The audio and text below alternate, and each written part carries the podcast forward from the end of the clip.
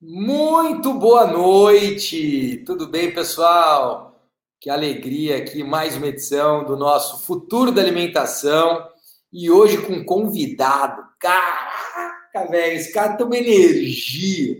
Esse cara transborda de energia, velho. Transborda. Ele, sem dúvida nenhuma, é um dos caras mais tops aí é, em termos de tecnologia de alimentos no Brasil. Maior orgulho de poder dizer que é parceiro da Boalha, é fornecedor da Boalha, é amigo da família Boalha, e sem dúvida a gente está começando a engatinhar essa parceria de coisas incríveis que a gente vai fazer junto, eu não tenho dúvida disso. Então, com vocês, senhoras e senhores, Fernando Santana! CEO da RS Blumos. Bem-vindo, irmão. Fala, Rodrigo. Você sempre querendo me dar esse cargo de CEO, hein? Eu ia falar isso.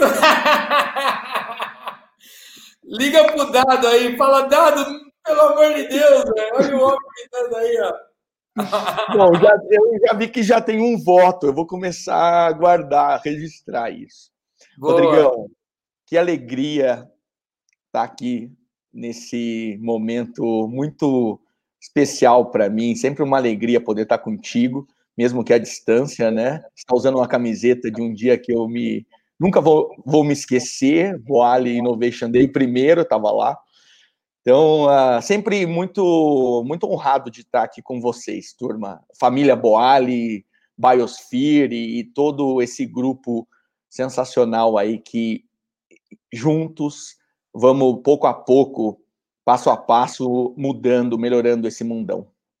Legal, cara. Deixa eu começar pedindo para você. Geralmente, eu peço para a galera não contar a própria história, porque eu acho que acaba trazendo ali um e tomando muito tempo do tema que é o futuro da alimentação.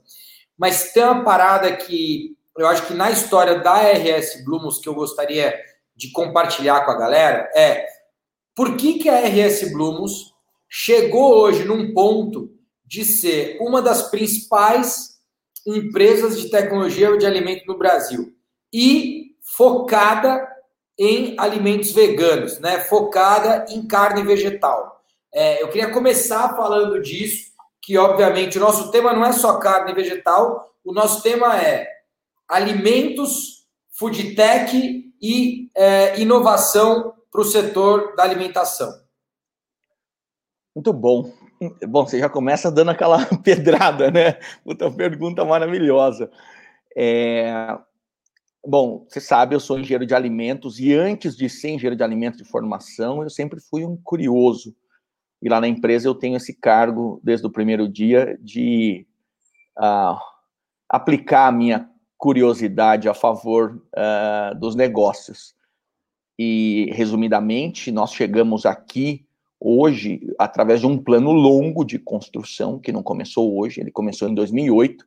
Você já citou aí o dado, meu sócio, meu querido sócio, Eduardo Pêrego, quando a gente se envereda aí pelo mundo dos grãos ancestrais. Associado a isso, tinha lá uma série, uma série de ingredientes que a gente já era habituado nesse mundo mais de de food company, né, de uso de aditivos e ingredientes, e a gente vai enveredando por um mundo que não estava asfaltado, não estava nem, não tinha nem trilha, nós estamos abrindo uma trilha no meio do mato, que é o que a gente gosta muito de fazer. E só que nós nunca esquecemos do lado tecnologia, né? Então, quando a, a, a turma, engenheiros de alimentos e gente do mercado nos via lá em 2008, 2010, ah, os caras que estão trazendo quino, amaranto, chia, a turma, os caras do grãozinho. Eu tenho o maior orgulho de ser um, um cara nascido no mato. É, eu venho de família de terra, de campo, família rural.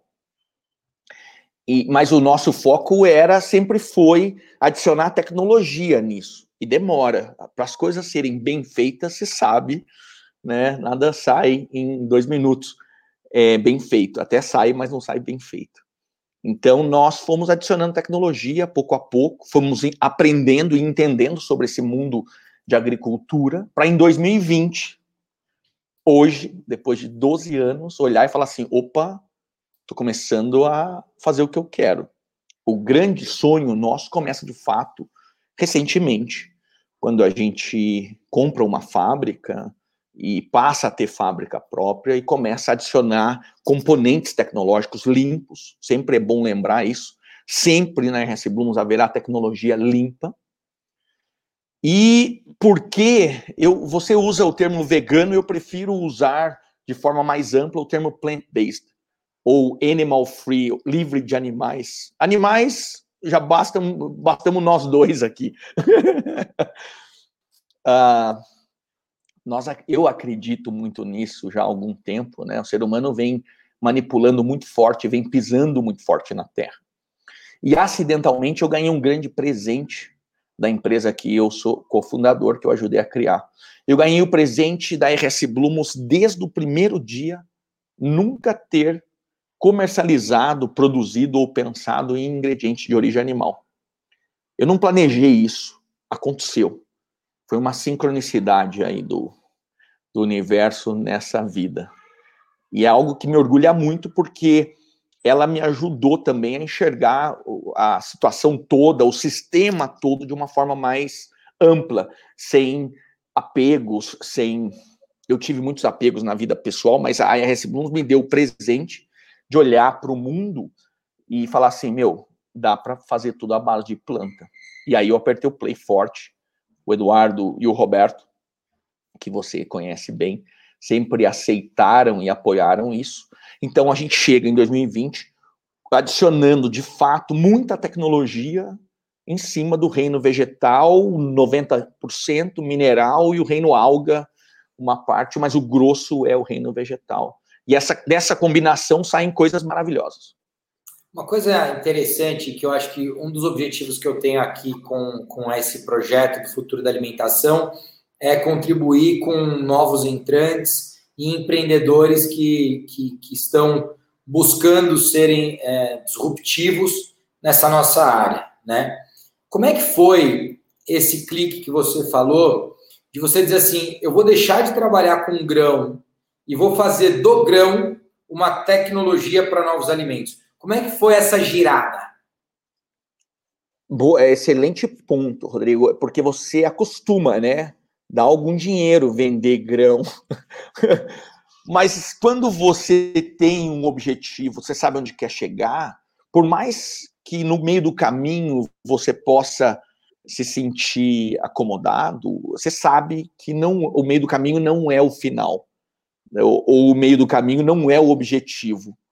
Então, é, o grão para nós, seja a leguminosa, hoje nós, hoje, você sabe disso, que a gente conversou rapidamente durante o dia, eu estava no meio da fábrica, que fica a sete quilômetros daqui de onde eu vivo, da minha casa, nós estávamos trabalhando, texturizando ervilha e soja, proteína de ervilha e soja.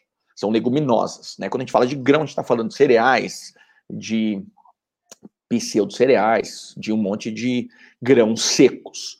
É, o nosso olhar para esse tipo de coisa sempre foi como matéria-prima, que eu poderia, obviamente, processar minimamente ou vender do jeito que eu comprava, mas esse sempre foi o ponto a largada, nunca foi o ponto final. Sempre foi o início. Então, é uma escada, né? Na nossa construção, você vivenciou isso, é, você tem que fazer aquilo que você precisa fazer, mas você tem que estar com o objetivo lá na frente, olhando onde eu quero chegar. E, e onde eu quero chegar hoje é o ponto de largada, nossa, de uma nova jornada, que é concentrar proteína, que é fracionar esses ingredientes de uma forma muito inteligente, adequada para o momento atual do mundo. Mas eu diria que se eu não vendesse, se eu não fosse durante anos o maior fornecedor de quinoa, por exemplo, para a indústria brasileira, nós não estaríamos onde estamos. Mas eu vendia grão, eu vendia grão, mas eu estava pensando já como fracionar a proteína da quinoa. Só que para entender isso, eu precisava no dia a dia, semanalmente, faturar notas de quinoa em grãos para todo mundo da panificação. É, isso é muito louco, né? Porque eu, eu falei essa semana aqui com o nosso time, e a Eric e a Mel que estão nos ouvindo agora, porque fazem parte da gravação, elas devem estar lembrando que eu falei o seguinte, cara. Falei, o nosso pensamento de futuro, ele vai muito além do nosso core business. Porque ele tem ligação com o nosso propósito. Ele tem ligação com o legado daquilo que a gente quer fazer. E quem olha para o curto prazo, fala assim, nossa, por que, que esse cara está fazendo isso além do core business? Isso aqui tá, tá diminuindo a EBITDA, né? Por que, que você está diminuindo o resultado operacional da tua companhia, né? E aí eu falo, cara, a minha visão é tão de longo prazo, eu estou num negócio que é tão longe, que uma vez que eu faturei, emiti nota fiscal para o curto prazo e paguei a conta, eu não estou preocupado com EBITDA, eu estou preocupado não. em reinvestir, porque o nosso negócio vai muito além do acionista. O nosso negócio vai muito além do ROI, do capital investido, né? O nosso negócio é de fato algo que precisa impactar a vida de todo mundo e que vai envolver o cliente, que vai envolver o fornecedor, que vai envolver o franqueado, que vai envolver o funcionário, o colaborador de loja, que vai é, toda essa galera, né? Então não é um negócio que eu estou super preocupado com o EBITDA, com o dinheiro que vai remunerar no mês a mês, ou no trimestre, ou no ano. Nós estamos olhando para daqui 20 anos. Né? E o que é core business hoje pode não ser core business amanhã, contanto que a gente mantenha o foco no propósito. E aí eu acho que teve um pouco de provocação em trazer isso, porque provavelmente eu já sabia é, dessa sua resposta. E para isso você precisa de uma conexão muito mais forte do que o normal né, muito mais forte do que o normal com aquilo que você está fazendo. E eu sei que você tem isso. Então, acho que é por isso que a gente tem essa ligação tão bacana. Me estendi no comentário aqui, mas enfim. Não, eu queria pegar um gancho do que você falou, duas coisas que quando você falava me é, deram um splash aqui mental, né? Eu estava atentamente te ouvindo a primeira é que eu acho que na vida e nos negócios nós não vamos correr uma, um, um 100 metros rasos, é uma maratona, pelo menos. Né? Hoje em dia é tudo tão imediato, é tudo tão é, volúvel, e, e nos negócios, pelo menos eu sou old school nessa área, desse jeito de pensar, que é tudo lentamente, mas eu tô é, devagar e sempre, né? Piano, piano, se vai alongando. A outra coisa e eu falei isso recentemente, no mês passado, no, no lançamento lá do Carnevale, nós não podemos olhar só por produto ou só para o consumidor, nós temos que olhar o todo. E eu, se, se na RS Blumos nós estivéssemos só olhando para produto ou consumidor, eu não teria nutrido toda uma cadeia agrícola que eu nutri durante 12 anos. E que isso me dá hoje credencial e confiança junto ao campo para propor e provocar novas alternativas, novas produções. Você sabe disso, porque eu sei que você está olhando para esse negócio também. É muito fácil falar, ai, fork to plate, pô, da, da, do campo é, ao prato, tudo lindo, é, esse storytelling, mas tem que ser real. Como eu, na RS Blumos, em Cotia, a 30 km de São Paulo, super urbano, vou querer mudar o mundo se eu não pensar naquele cara hoje que produz gado, que produz vaca. Eu tenho que pensar nele. E eu estou pensando nele. Que eu preciso ali, ele precisa ter uma fonte de renda quando o mundo passar a comer mais planta e menos bicho. Eu não posso só pensar em produto. Então, durante esses 12 anos, nós, faturando essas Danfes mensalmente, estávamos conectados, nos mantivemos conectados e trabalhamos em projetos agrícolas, o que é essencial, estando no Brasil. O Brasil é e vai continuar sendo o grande celeiro do planeta. Então, para a RS Blumos foi uma bagagem que ela não foi. Você, você matou a pau no comentário. Ela não estava dando EBIT, ela não estava dando DRE ali, mas ela estava nutrindo algo que nós vamos usar muito forte agora, que é a conexão com o campo. Ponto. Muito legal, cara. Eu, eu, eu, gosto muito dessa, dessa iniciativa.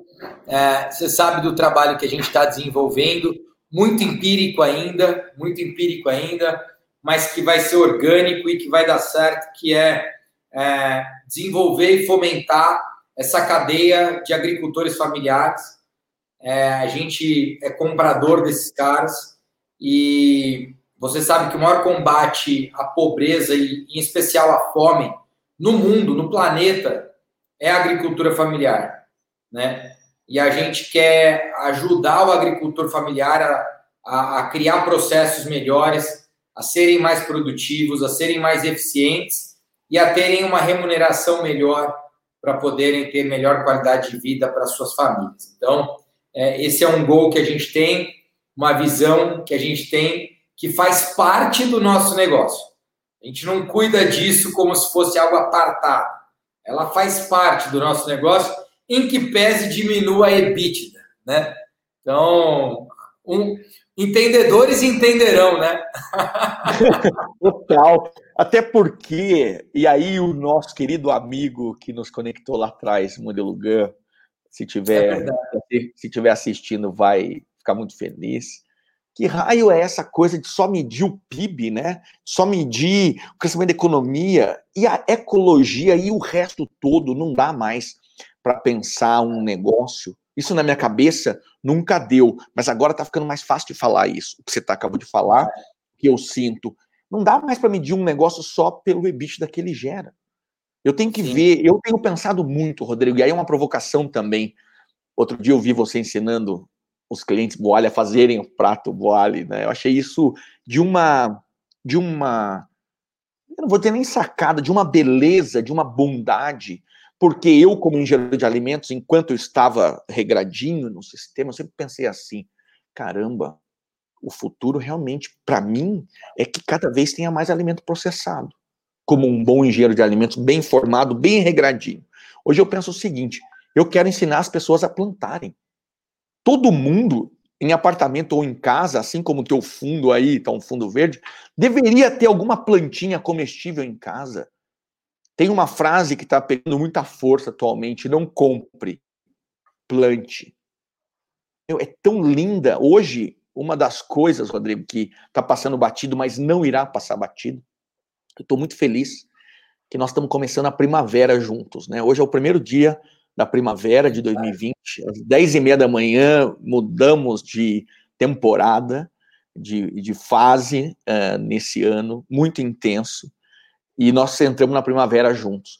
É, essa conexão do homem com a natureza vai muito além de ir num zoológico, de ir num parque no final de semana. Ela deveria ser diária.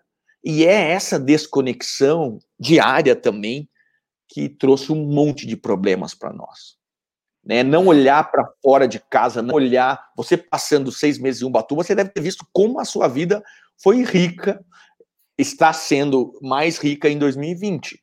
Por quê? Porque é o contato diário. Se uma pessoa vai lá e planta algo e vê aquilo, aquele pé. Eu tenho pé de couve aqui em casa que nós plantamos esse ano. É maravilhoso acordar, pegar a couve recém-colhida que você colheu, às seis da manhã, sete, não importa, faz seu suco verde com a couve que você colheu. É um negócio tão íntegro e tão profundo que vai muito além da couve. E é isso que nós temos que hoje promover, que as pessoas voltem a se conectar com a natureza. Não precisa morar no mato. Se ela quiser, é ótimo. Mas um pouquinho que seja, plantar o manjericão, a salsinha, qualquer pessoa pode.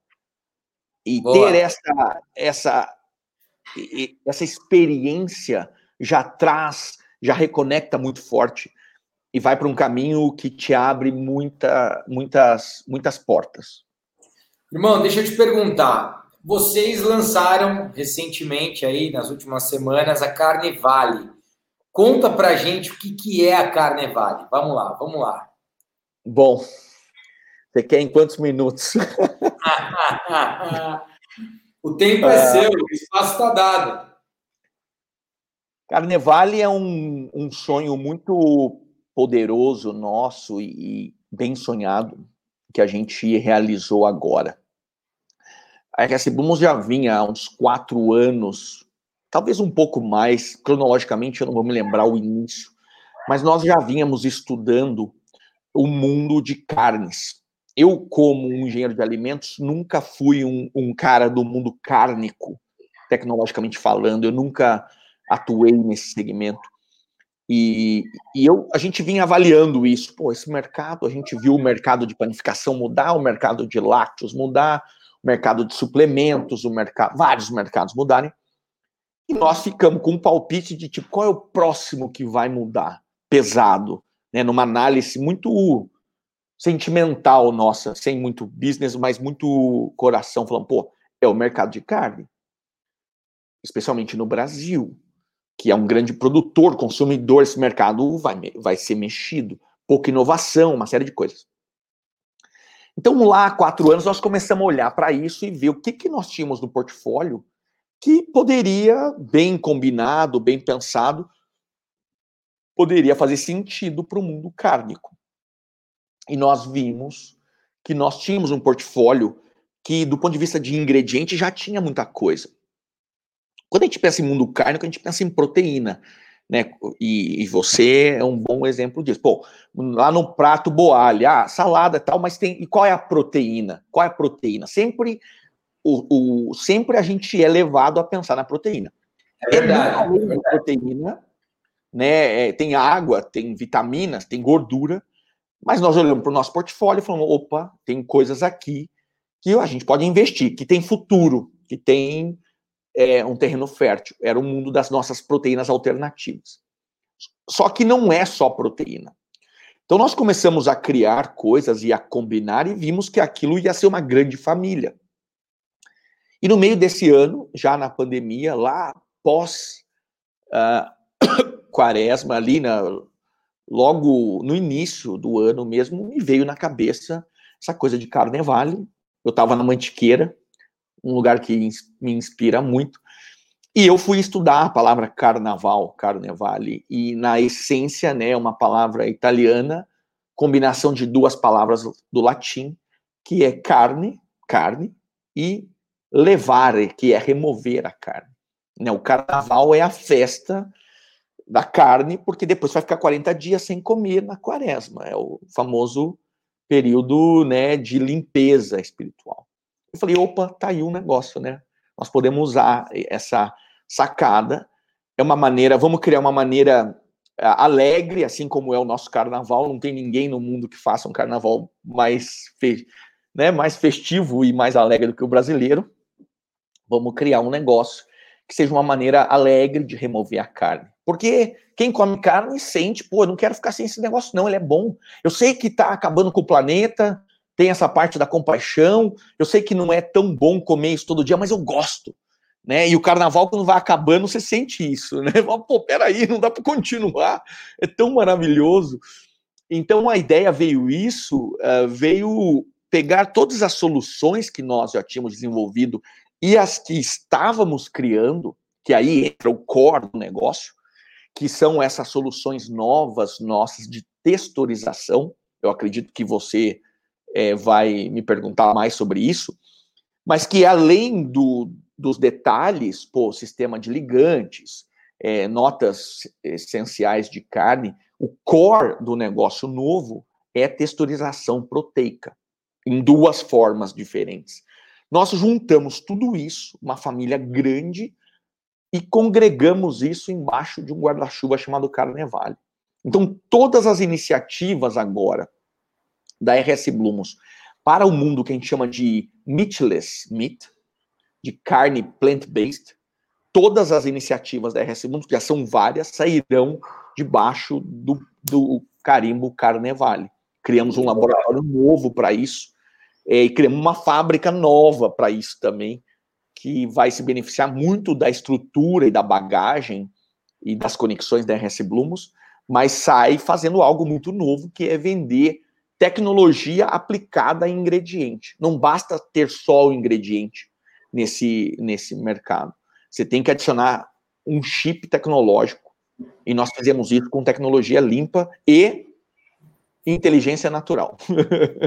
Legal. Já... Eu falar, do lado, da, do lado da indústria, né? O que a indústria vinha fazendo é se conectar com empresas como a RS Blumos para poder importar tecnologia e aplicar dentro das suas plantas e transformar aquilo em produto final. Né? De alguma forma, você começou a desenvolver isso internamente. É, isso é algo que eventualmente você não está 100% sozinho, mas ele é disruptivo para um mercado que até hoje tinha uma dificuldade de escala, principalmente pelo preço. Ah, total. Eu acho que isso é parte central do, do nosso plano, né? É acessibilizar. E você acessibiliza de várias formas. Primeiro, é criando algo que não existe, né? Pô, como é que eu vou acessibilizar se nem existe ainda? Então, é, quando a gente fala da fábrica nova da RS Bruno, a gente está falando de uma tecnologia que não estava no Brasil. E nós somos a primeira empresa de ingredientes que tem uma bagagem grande. Virão outras fábricas e a RS Blumos está focada em ingredientes. Então eu, inclusive, posso ser um fornecedor de tecnologia de ingredientes para outras fábricas. A nossa fábrica ela é só um grande laboratório, bem grande, que serve para produzir, uh, mas ela serve também para criar coisas. Porque quando alguém compra um frango ou um boi, esse frango ou um boi foram mortos pela indústria e eles são produto da agropecuária. Eu posso né? chamar de fazendeiro do século XXI, assim? É, me chama de fazendeiro da nova era, ou eu, a gente brinca aqui que nós temos um abatedor da nova era, que abate ervilha e soja. Né? Porque hoje ervilha e soja são abatidas soja especificamente. Você é um abatedor. Você é abatedor, então. Eu sou da, da nova era, cruelty free. Né? Nós temos um frango mecânico, porco mecânico e vaca mecânica e peixe mecânico, mas ninguém sairá ferido. Nenhum ah, animal sairá ferido nessa. Né? Deixa os animais Porque, dentro, ah, dentro dessa cadeia que você está explicando, Fernando, é, para quem está agora nos assistindo ou, ou, nos ouvindo, né, lá pelo Spotify, é, no nosso podcast, é, o, o, que, que, o que, que você está encurtando dessa cadeia? Explica aí para a turma. Bom, é, nós estamos encurtando muita coisa, não só nós, todo mundo que está envolvido no plant-based, fornecendo carne, está encurtando um negócio muito importante, que é essa conversão joule-joule caloria, caloria, a unidade que você quiser, que é, nós estamos tirando o intermediário do processo. Rodrigo, se você pergunta para o teu filhote, para qualquer pessoa, o que, que um animal que você está comendo come? O que, que o frango das marcas que te vem na cabeça comeram antes de estar no seu prato? Fala aí. Eles comeram soja e milho, certo? Sim. É que no que caso que... do frango, levou tanto hormônio, tadinho. Não, mas esquece o hormônio. É, é vamos, vamos essa é parte também. Nós estamos, nós estamos encurtando essa parte, porque ele, né, o pessoal que está nos assistindo, que talvez então, eu falo assim, não, ele não tem hormônio, ele tem antibióticos e tal. Tira essa parte. Ele, ele comeu proteína vegetal. Inclusive, tem empresas hoje já dando esse claim. O meu frango é vegetariano. Você vai no mercado, você acha filé de frango, come, só comeu uh, plantas. Pô, então tira o frango da jogada. O que nós estamos fazendo é tirar o intermediário. Já que o boi, que também pode comer pasto e também pode ser confinado e morre no final, é um, um ator extremamente ineficiente e ninguém paga nada para ele, não ganha salário para ele produzir proteína, ele, o prêmio que ele ganha é ser morto no último dia, nós tiramos o intermediário e falamos assim, bom, o que um frango demora 45 dias, 43, 45, o galeto demora, sei lá quanto, menos, nós tiramos esse tempo e esse gasto gigantesco, que é simples de entender. Nós, como animais, podemos nos comparar ao frango e ao boi, e ao porco e ao peixe para cada caloria que eu ingiro, eu gero pouca caloria de proteína. Eu tenho um gasto metabólico. Todo, todo dia eu preciso respirar, eu suo, eu, eu, eu tenho calor, eu tenho, eu sou uma fábrica consumidora de energia. Por isso que eu me alimento 2.500 calorias por dia. Algumas pessoas emagrecem, outras engordam, mas no geral a gente consome essa energia. Um frango e todos os animais também. Então, Quais são ah, os organismos vivos que produzem energia? Pô, é um famoso reino que todo mundo conhece chamado reino vegetal, porque esse, esse reino tem uma capacidade que eu ainda não tenho, nem você, Rodrigo, que é de fazer fotossíntese. Tem um acordo com o sol maravilhoso. E você sabe disso, eu tenho uma paixão pelo sol, é o meu grande Deus. Eu sempre pensei, pô, eu quero fazer fotossíntese um dia. Eu tomo muito suco verde porque eu quero, mas eu não vou conseguir nessa vida, porque eu sou animal, animal não faz fotossíntese. Não dá, se o cara não for muito espiritualizado para viver de luz, eu não consigo. Então, eu tenho que comer proteínas. De quem? De quem faz fotossíntese. Essa é a minha necessidade. Nós estamos tirando o intermediário que não é mais necessário. Não é mais necessário é, comer frango, comer boi, porque eles comem planta, igual nós. E as proteínas estão amplamente disponíveis nesse universo.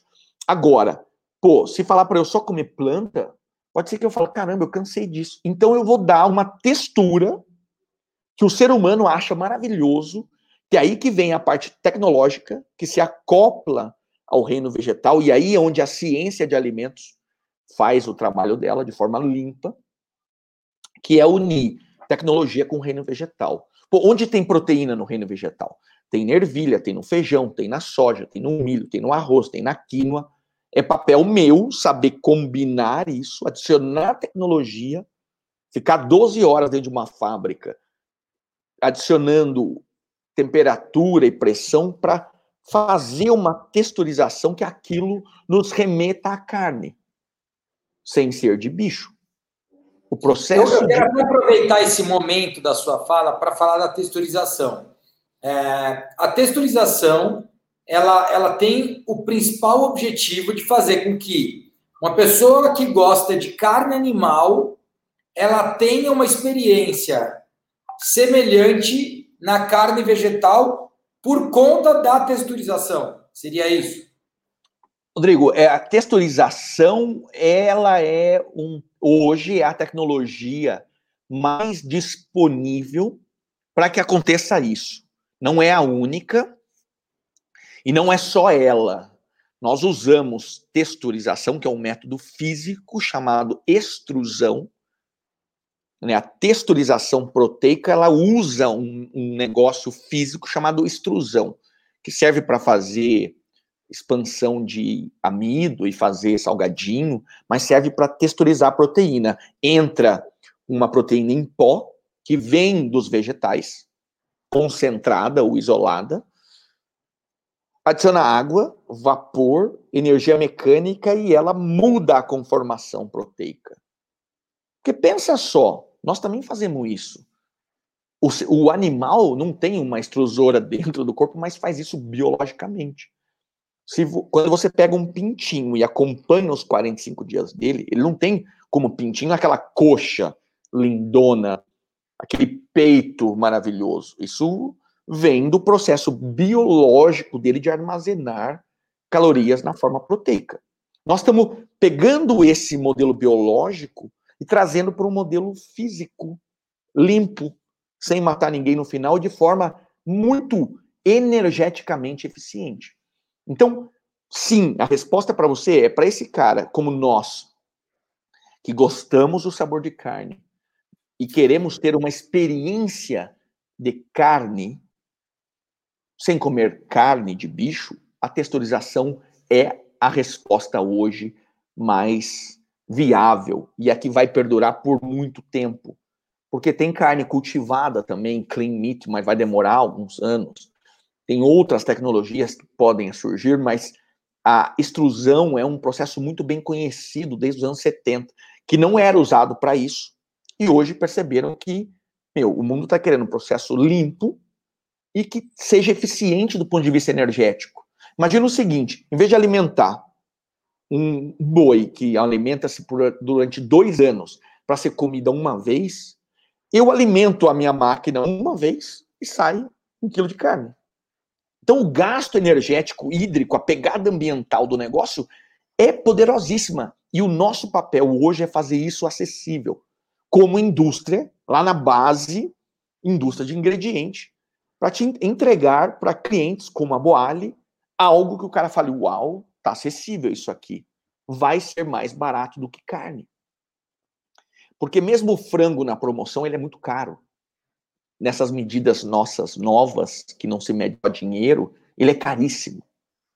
Ele é caríssimo é. para o planeta, ele é caríssimo para o frango que morreu, não vamos esquecer da, da, da vítima, ele é caríssimo para nós que, que vamos nos entupir lá na frente de remédio, e não tem essa, com todo respeito e sendo um pouco polêmico, de alimentação forte ou fraca.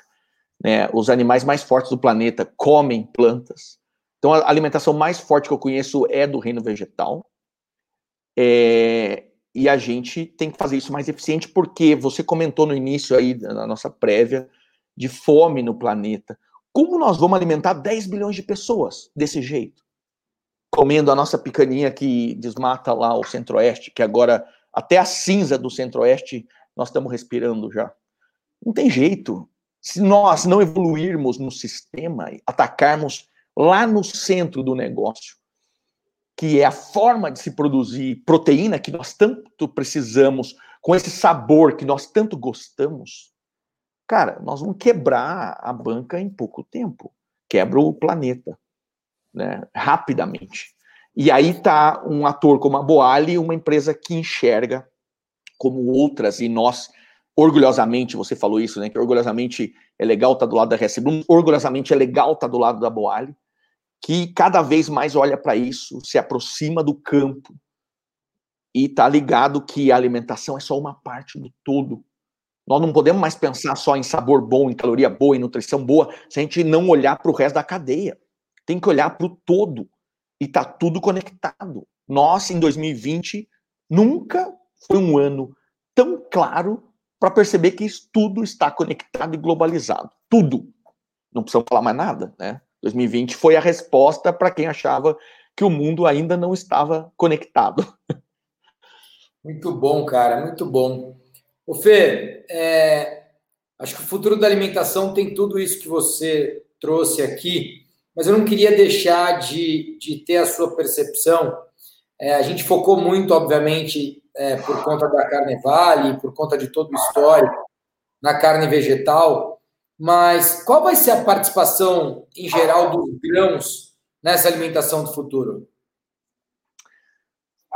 Eu não, eu não, não saberia te responder assim. O que eu sei e o que eu sinto e tem uma, a minha paçoquinha, a minha cadela tá dando um, ela quer participar da conversa. É, deixa ela.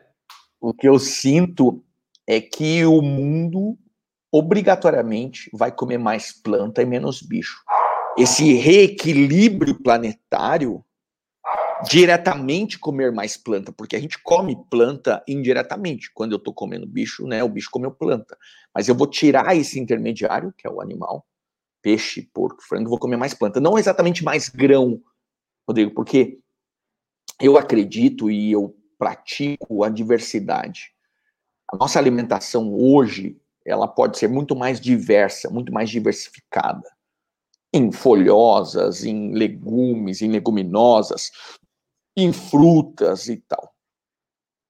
Esse eu sinto, e nós estamos vendo isso, tem um, movimento mundial acontecendo para que se consuma mais vegetal. E vegetal é uma categoria, é um reino gigantesco. Tem cereal, pseudo-cereal, leguminosa, oleaginosa, né, nuts. Você tem um, um zilhão, o número não acaba, porque é um número muito grande. Uns falam 300 mil, e a gente ainda, o ser humano habituou a comer aquilo. É, nossa, por conta é, de rendimento no campo, ficamos meio monótonos, né? Soja, milho, quais são as verduras aí que são domesticadas? Mas quando, você já viu um livro de punk? Um livro de, é, das punks, não é punk uhul, assim, é punk, planta alimentícia não convencional. Esse livro deve ter umas 1.200 páginas, cada página é uma punk. Então, é, essa reconexão com a natureza está trazendo um despertar muito grande. Eu sinto que, do ponto de vista industrial, nós vamos continuar é, muito focados num universo mais restrito. A RS Bloom se baseia 100% no mundo vegetal e, sei lá, nós vamos falar de ervilha, grão de bico, é, feijões diversos, lentilha, soja, é, porque essas são as fontes proteicas principais mais disponíveis e que têm um acordo natural com o ambiente muito estratégico. Elas produzem muita proteína e as leguminosas, inclusive, não degradam o solo, elas são antidegradantes, elas nitrogenam o solo.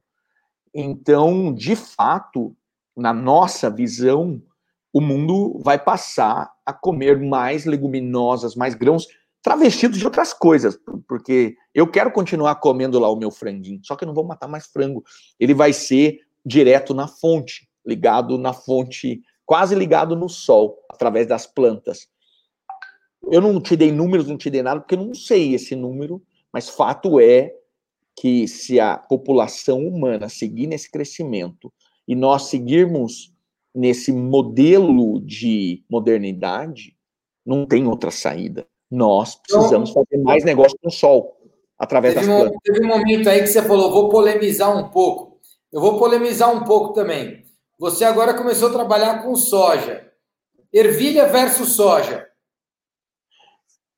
Eu vou sair dessa polêmica, eu não vou fazer versos, eu vou falar com, eu não vou falar mas, eu vou falar e. Eu não eu tenho evitado as, os confrontos, eu vou em vez de ir de encontro, eu vou ao encontro. Por que não ervilha e soja? Talvez, Rodrigo, o grande problema do planeta, um dos, eu sempre brinco, no planeta falta amor, ômega 3 e paciência. Tem outros problemas. E mas cúrcuma, né? Cúrcuma também, vai bem. Super bem, resolve um monte de BO né? Mas uma das coisas que, que eu, eu sinto é muita dualidade. Me perguntam diariamente, qual é o melhor? Esse ou aquele? Qual... Mas peraí, para que, que eu preciso escolher entre esse ou aquele? Por que não os dois? Então, é, nós temos estratégias. Quais os cuidados na soja, então? Ah, bom, agora tu tá indo pro caminho. Eu acho que a gente tem que rever algumas Eu já estava no caminho. Eu só queria ver o caminho que você vinha. Bom, muito bom. Você começou com polêmica, pô, eu não posso falar um pouquinho? Lógico, pô, e é uma polêmica boa, porque é, soja dá um negócio que nós precisamos, que é acessibilidade. Por que você acha que a humanidade escolheu a soja, Rodrigão? Porque se essa leguminosa, meu, por alguma razão desconhecida, que eu não sou agrônomo, não sei, ela tem, ela produz uma quantidade de proteína absurdamente alta, em ciclo curto. Ela produz óleo, ela é uma máquina. Todo vegetal, eu, eu falo muito isso. Nós temos que ter respeito com a natureza. E respeito com a natureza significa, além de respeito com a natureza, respeitar o reino vegetal. Eu, todo dia, eu faço preces para que o reino vegetal continue fazendo as coisas que ele faz. Você tem uma. Imagina o seguinte: eu e você e todas as pessoas que nos assistem que vão ser milhares, esse webinar, esse, essa conversa vai dar um ibope alto. Todas nós respiramos. E o que, que nós fazemos com isso que a gente respira? Eu uso, eu acho que eu estou respirando só oxigênio, né? Você também acha. Mas não é. 70 e lá vai pedrada, diz a lenda que mais de 70% do que a gente respira é nitrogênio. Já parou para pensar nisso? Eu respiro nitrogênio e do jeito que eu respiro ele vai embora. É o famoso gás inerte. Só que ele não é tão inerte assim. O nitrogênio, ele é o tijolinho básico dos aminoácidos. Imagina se eu respirasse, em cada respirada que eu desse, eu produzisse um grama de proteína. Cara, eu vou vender proteína, eu respiro, produzo proteína. Não acontece isso com a gente.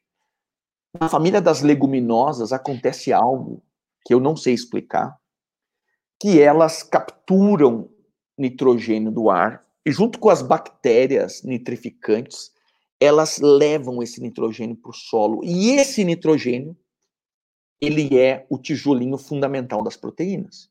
Eu não tenho essa, eu não sei, eu não tenho essa fábrica, essa química aí é das plantas, não é minha. Quem faz muito bem isso são as leguminosas e dentro das leguminosas, quem faz muito, tira nota 10 é a soja. O homem, sabendo disso, falou assim: Meu, eu quero é produzir soja, irmão. Para que eu vou produzir feijãozinho, ervilhinha? Eu quero produzir soja. o negócio é bruto, esse negócio aqui é mágico.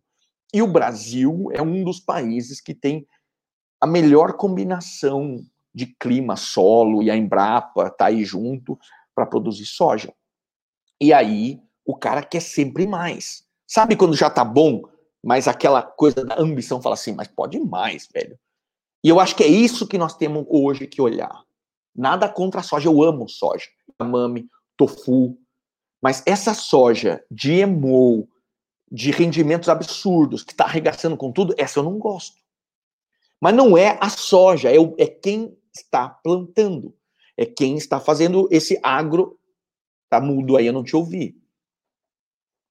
A culpa não é da soja. A culpa não é. A soja é um vegetal que eu tenho um respeito e todo mundo deveria ter. A culpa é de um negócio chamado ambição, que fala assim: eu quero produzir mais. É, é tudo pelo rendimento. Tudo. Porque o cara quer o PIB, ele quer o agronegócio, aquele número lá que a gente falou que não pode ser só ele. Então, se nós voltarmos um pouquinho, e aí tem a agricultura sintrópica que está mostrando isso, tem respeito ao todo e não só a sua cultura do agricultor que vai colocar dinheiro no bolso. Só que não está muito fácil, porque a China já comprou toda a soja do Brasil, da safra 2020-2021. Pergunta se o cara quer plantar feijão, leguminosa, ele não quer, porque ele precisa de grana no bolso. Então nós precisamos ir com uma conversa para o agricultor, e esse passa a ser um trabalho também nosso. E eu falo enquanto produtor de ingredientes, eu tenho que fomentar uma cadeia, explicar para aquele cara. Eu vou dar, eu vou fazer um, um parênteses aqui rápido. Há uns dois anos atrás eu estava com minha mulher e meu filho lá no interior do Rio Grande do Sul, na fronteira com o Uruguai, fazendo uma exploração por rotas vinícolas que a gente não conhecia ainda. E em alguns daqueles lugares ali na fronteira, Bagé, Dom Pedrito, a galera produzia soja. O agricultor que produz soja no, no, no campo dele, ele não quer nem ver a soja. Ele fala: tira logo daqui, manda para a China rápido, porque isso aqui é radioativo. Pô, nós temos que mudar essa realidade. Que o cara está destruindo o ambiente dele, ele está socando defensivo e tal, por uma única métrica: quilos por hectare, grana no bolso. Não pode ser só essa métrica. E tem uma grande parte é, de gente que já percebeu isso e falou: opa, peraí, vamos olhar para um todo. Que, que adianta dinheiro no curto prazo se daqui a 10 anos eu não vou ter mais nada? Nem dinheiro, nem planeta. Então, nada contra a soja, desde que seja uma soja bem plantada, bem colhida num modelo que dá para fazer. Na RS Bundes a gente tem, passa a ter projetos com soja, porque é uma leguminosa, e além de tudo, Rodrigo, vou dar um detalhe aqui que eu não precisaria dar. Na texturização, por incrível que pareça, é dificílimo texturizar ervilha e facílimo texturizar soja. E é hoje, o dia de hoje foi exatamente isso para nós. Criando lá um monte de ingredientes e texturizando. Quando você tem soja, acontece um milagre. Quando não tem soja, você sofre, reza, faz é, cerimônia da Pachamama para ver se o negócio acontece. Duro, duríssimo. Então, Sensacional, é, meu amigo. Para fechar, né? Bem ah, combinado, ah, nem problema. Não pode faltar. Qual que é o futuro da alimentação? O futuro da alimentação é a presença da alimentação. É, é o que você faz diariamente, é o que eu faço, é nós é, conseguirmos, no nosso papel de líder, no nosso papel de empreendedor, fazer mais do que ganhar dinheiro, que é uma consequência de algo maior do nosso propósito genuíno, é uma consequência da nossa fé, do que a gente acredita. Para mim, eu não acredito muito em futuro, Rodrigo, eu acredito mais em presente, é, é fazer o diário e é mostrar para um mundo de 7 bilhões e, e daqui a pouco 8, que se alimentar é um ato poderosíssimo pela frequência e pela importância que causa em nós e causa no planeta, que está tudo conectado. O futuro, para mim, é o olhar hoje, presente, entender 2020 e dizer o seguinte: cara, do jeito que nós estamos, tudo que está acontecendo é uma sequência de coisas que resultou uh, resultou no hoje. E para mim é fundamental E aí, Rodriguinho? Você cresceu, hein? Seu pai fez uma pergunta para mim, você chegou numa hora oportuna. Qual é o futuro da alimentação? Eu penso muito no meu filho e penso em você quando eu vou responder isso. Nós temos que deixar um mundo para nós, mais velhinhos, e para vocês, melhor do que quando do que nos entregaram, do que a gente está vendo hoje. E isso dá para fazer através do ato mais frequente da nossa vida, que é se alimentar.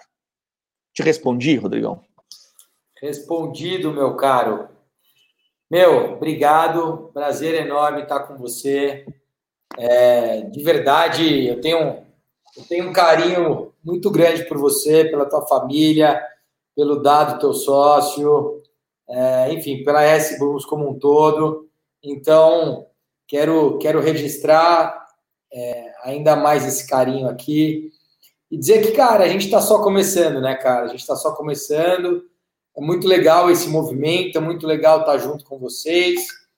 É muito legal saber que a gente não só vem impactando, mas como a gente está ganhando cada vez mais em escala para impactar ainda mais a vida de milhares de brasileiros e, quiçá, né, a vida dos seres humanos, é, seres humaninhos é, espalhados pelo mundo.